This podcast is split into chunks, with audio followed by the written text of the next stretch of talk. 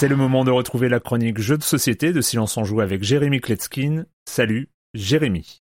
Salut Erwan, je n'avais pas caché ma déception lorsque j'ai découvert en même temps que vous le top 1 de la sélection des auditeurs de Silence on Joue lors de la dernière émission de 2021 en public. Le jeu qui est arrivé en premier c'est The Crew, je ne l'avais pas aimé, je ne l'avais d'ailleurs pas chroniqué. Et j'ai joué à sa suite, The Crew Mission Sous-Marine, qui est sorti là récemment en 2021, bah je n'ai pas aimé non plus et je ne vous le chroniquerai pas. C'est l'école Silence on Joue, voilà, on n'est pas sensible aux notes, aux avis des autres, euh, au top des ventes. euh, voilà, on choisit les jeux parce qu'on a un coup de cœur, parce qu'on a une raison un peu personnelle, un peu particulière à vouloir en parler. Mais cette je suis un petit peu emmerdé, c'est la mode, parce que le jeu dont je voudrais vous parler, c'est aussi un jeu de pli. Parce que les critères qui me feraient euh, critiquer The Crew, ce jeu les partage aussi. Enfin, sur le papier. Et c'est pour ça que je trouverais intéressant de faire le parallèle de ces jeux pour essayer de comprendre euh, ce qui s'est passé un peu dans mon cerveau. Pour résumer, et je ne les chronique pas, attention, les jeux The Crew, ce sont des jeux de pli. Quatre couleurs de cartes différentes et des valeurs de 1 à 9. Et à la manière du tarot, de Hearts, enfin, et de plein d'autres jeux, on doit avoir la valeur la plus élevée sur la couleur annoncée au début du tour. Et puis, il y a une couleur atout qui est plus forte que les autres, mais on peut pas la poser tant qu'on s'est pas débarrassé de la couleur qui est demandée. Et malgré leur effort narratif, je me suis surpris à utiliser ce vocabulaire de couleur atout, coupé, pissé. On a déjà vu ça mille fois, et c'est justement ce que je reproche à The Crew qui rajoute des tartines de règles au-dessus de cette euh, mécanique de base. En gros, les joueurs reçoivent des objectifs personnels, ils doivent ensemble tenter de réfléchir mais sans communiquer pour euh, atteindre chacun d'entre eux. Mais encore une fois, ça n'est pas le jeu que je voudrais vous chroniquer aujourd'hui. Je voudrais vous parler de Marshmallow Test, qui est un jeu construit sur ce même principe avec des cartes de 1 à 12 cette fois-ci en 5 couleurs différentes. Mais là, en beaucoup plus épuré, il n'y a pas les 20 pages de règles comme dans les The Crew, mais deux pages, oui, deux pages de règles. Puis le jeu n'est pas coopératif, il est compétitif, donc les joueurs jouent les uns contre les autres. Surtout, et c'est ça que j'adore, l'auteur n'y a pas rajouté plusieurs couches de trucs complexes, non, il a inversé un pignon dans le système, et ça change tout. L'idée, c'est que le nombre de points, donc le nombre de marshmallows que les joueurs vont remporter, vont correspondre au nombre de plis que les autres joueurs ont réussi à faire pendant ce tour. Il y a un engrenage de stop ou encore qui se met en place, ça fait monter l'adrénaline et c'est exquis. Je rappelle le nom du jeu Marshmallow Test. Moi, ce que j'aime dans les jeux, c'est voilà, c'est ce panache, ce talent de game designer. De 2 à 5 joueurs à partir de 10 ans pour tes parties d'environ 20 minutes. L'auteur, c'est Rainer Knizia. Oui, voilà, il y en a pas tant que ça des auteurs qui sont capables de sublimer une mécanique tellement euh, usée. Oui, évidemment, on peut tout à fait s'amuser avec The Crew et je comprends son succès, mais quand il s'agit de remettre une médaille, moi, c'est plutôt à des auteurs comme Rainer Knizia qui nous rappellent ce que c'est que l'expérience, le talent, le culot, que j'ai envie de la remettre. Ça n'est que mon avis, hein. Pour les réclamations, il y a le Discord.